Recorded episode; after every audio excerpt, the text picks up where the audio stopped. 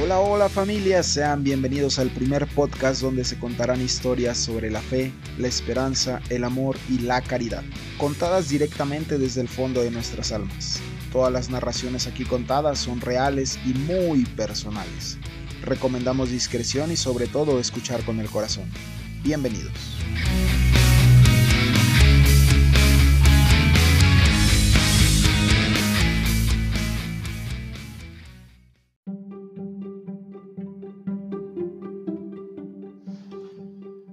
Hola, hola familia, sean bienvenidos a este segundo episodio de Huellas Imborrables. Eh, en esta ocasión me encuentro en Veracruz, Veracruz, lindo Veracruz. Eh, ahora soy Elder Escamilla. Eh, estoy sirviendo una misión de tiempo completo en estos momentos y bueno, en otro episodio les contaré pues toda esta travesía que he vivido en estos últimos días. Y pues bueno, ya tengo 11 meses en la misión y eh, en esta ocasión tengo a una persona muy, muy especial que ha estado conmigo en, estos, eh, en esta semana. Él es mi compañero y es Elder Valdivia. Elder Valdivia, bienvenido. Gracias por invitarme a este podcast. Muy bien, Elder, pues gracias a usted y eh, muchas gracias por querer compartir me quedó un poquito de paleta de que ahorita nos estábamos comiendo. Eh, bienvenido y gracias por compartir eh, en este podcast eh, pues su historia. Elder Valdivia, muchas gracias primeramente por, por, ser mi compañero, por estar conmigo en esta, en esta última semana. nos hemos encontrado muchos milagros, nos hemos encontrado muchas cosas buenas, pero antes que todo, Elder Valdivia, cuéntenos quién es Elder Valdivia de dónde viene, qué edad tiene. Cuéntenos un poquito de usted. Bueno, pues yo vengo de la poderosísima Ciudad de México, allá donde hay mucho de todo. Usted ya sabe cómo es allá, porque me imagino que usted también es de allá, ¿no? Sí, claro, pues ya hemos contado que, yo también soy de allá de la Ciudad de México, usted también. Y pues bueno, hay de todo, ¿verdad? Hay, hay más tacos que nada, pero hay un poco de todo. así es podría pasar todo el podcast mencionando todos los tipos de tacos que hay. Sí, ¿verdad? ¿Cuál, es su favorito hablando de tacos? Pues a mí los que más me gustan son los tacos de canasta. Ah, ok, son, son buenos, son buenos. Eh, ¿El de papa está bien o, el de frijol?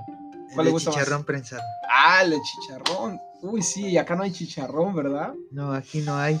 Bueno, sí hay, pero lo venden muy caro. Ese es el problema. Ah, ok, ok, ok. Pues miren, acá en Veracruz es, es un buen lugar para el comercio para, para la expansión del chicharrón prensado, ¿verdad? Sí. Muy bien, pues bienvenido, Elder. Eh, ¿Qué edad tiene? Yo tengo unos 20 años, nací en el año del 2000, así que tengo la facilidad de recordar mi año con solo decir, ah, hoy es 2020, entonces tengo 20 años. Ah, ok, sí, sí, sí, va, va para 21. Entonces, muy bien, Elder. Pues en este podcast se cuentan historias de cómo eh, algunos miembros, los que deciden compartir su historia, pues han conocido del Evangelio. Eh, ¿Usted, Elder, cómo conoció el Evangelio? Pues yo ya nací, por así decirlo, adentro de él. Yo fui miembro de toda la vida porque mis padres eran miembros antes de que yo naciera. Ok, o sea, es, se, le, menciona aquí en la, en la iglesia, eh, entre los miembros, nacido en el convenio, ¿verdad? Así es, porque desde chiquitos ya nos enseñan todo acerca de Jesucristo, del el plan que tiene para nosotros. Es correcto, desde pequeños. Eh, imagino que usted pues todos los domingos estaba ahí en la capilla con ayuda de sus padres. Este, pues una infancia llena de, muchas bendiciones, ¿verdad? Ajá, muchas bendiciones he podido ver yo a través de estos años. Ok, muy bien, muy bien, muy bien. Y exactamente e, en, ¿En qué área de la Ciudad de México usted, usted nace y cuéntenos un poco sobre eso? Yo específicamente no sé en dónde nací, pero yo vivo en la colonia que se llama Cuautepec. Oh, Cuautepec, Cuautepec, ahí por, por donde estaba el CCM, ¿verdad? Por donde ah. está el CCM, perdón. Donde está el CCM, que está al lado del reclusorio norte. Ok, ok, una, una zona bastante conocida. Ahí está Carboliga, hay muchos bailes buenos, ¿verdad? Sí. Sí es. Muy bien. Pues recuerdo muy bien esa estaca. Eh, Elder Valdivia. Eh, ahora cuéntenos usted. ¿Nace en el convenio? Y cuéntenos un poco de sus padres. Ellos, ¿usted sabe cómo conocen la iglesia?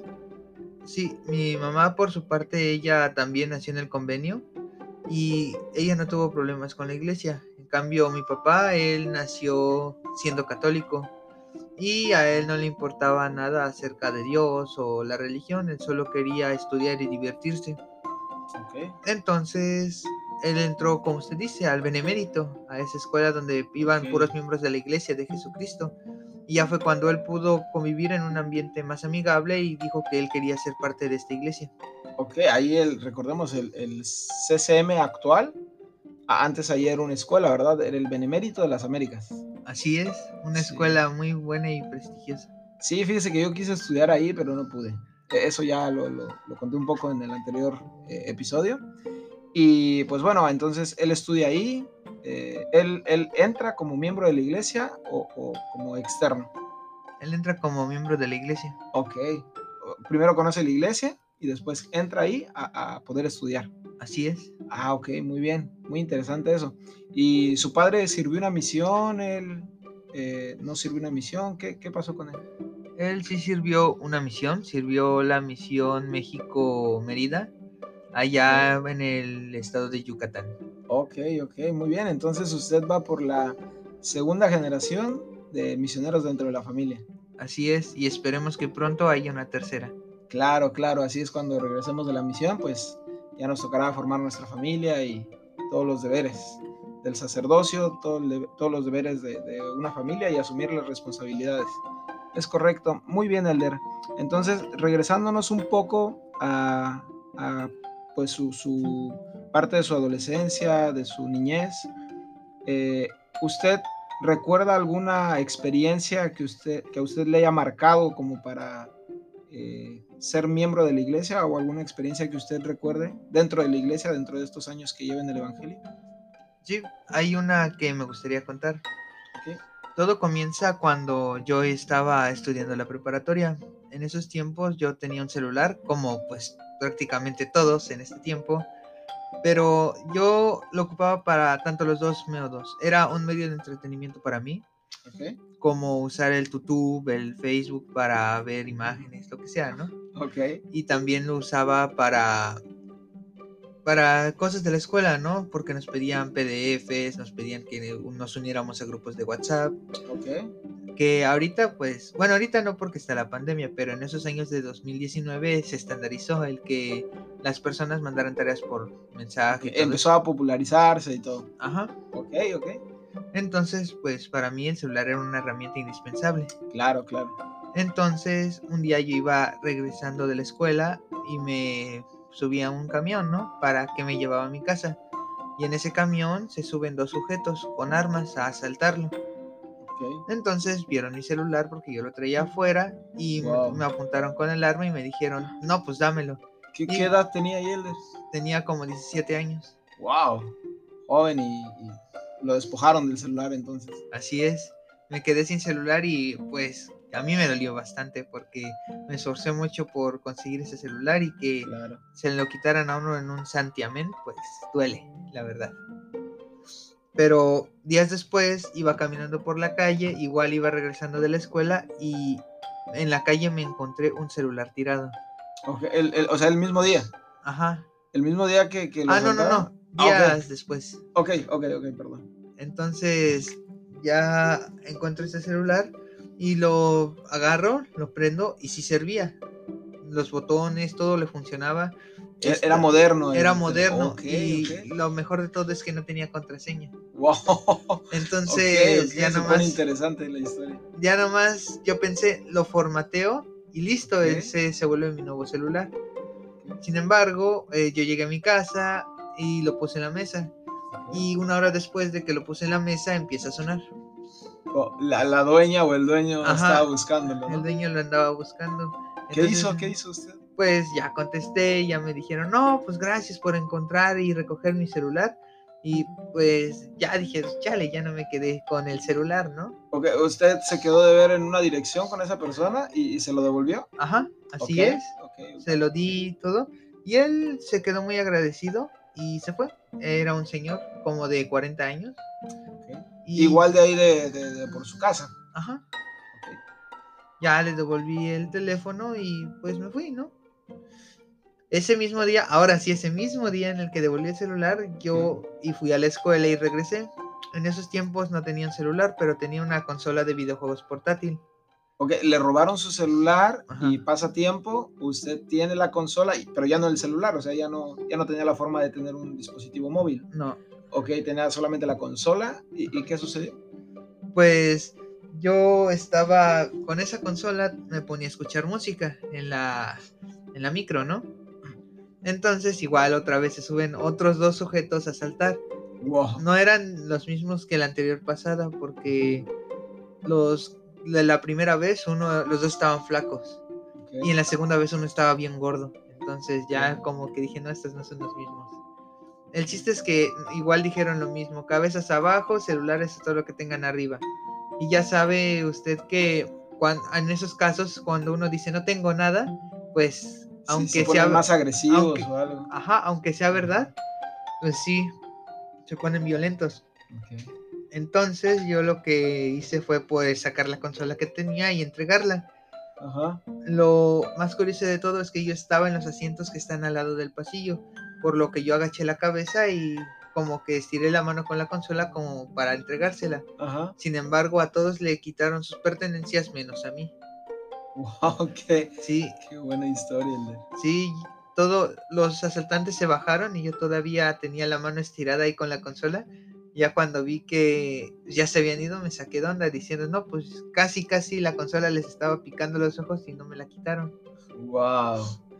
Wow, qué, qué buena historia, Elder. Y pues esta historia lo ha marcado durante su juventud, durante esos años eh, pues difíciles, ¿verdad? E- En donde uno comienza a conocer el mundo, en los que comienza quizás a, a comprarse ciertas cosas, ciertos artículos que pues a uno le gustan y empieza a ahorrar para ellos. Entonces, pues ahí imagino yo, usted dígamelo, si eh, valoró más el sacrificio que muchas veces hacen los padres para comprar cosas y de repente llega alguien y se lo arrebata y se va, ¿no? Entonces usted eh, pues valoró más las cosas y, y las ha valorado hasta este punto.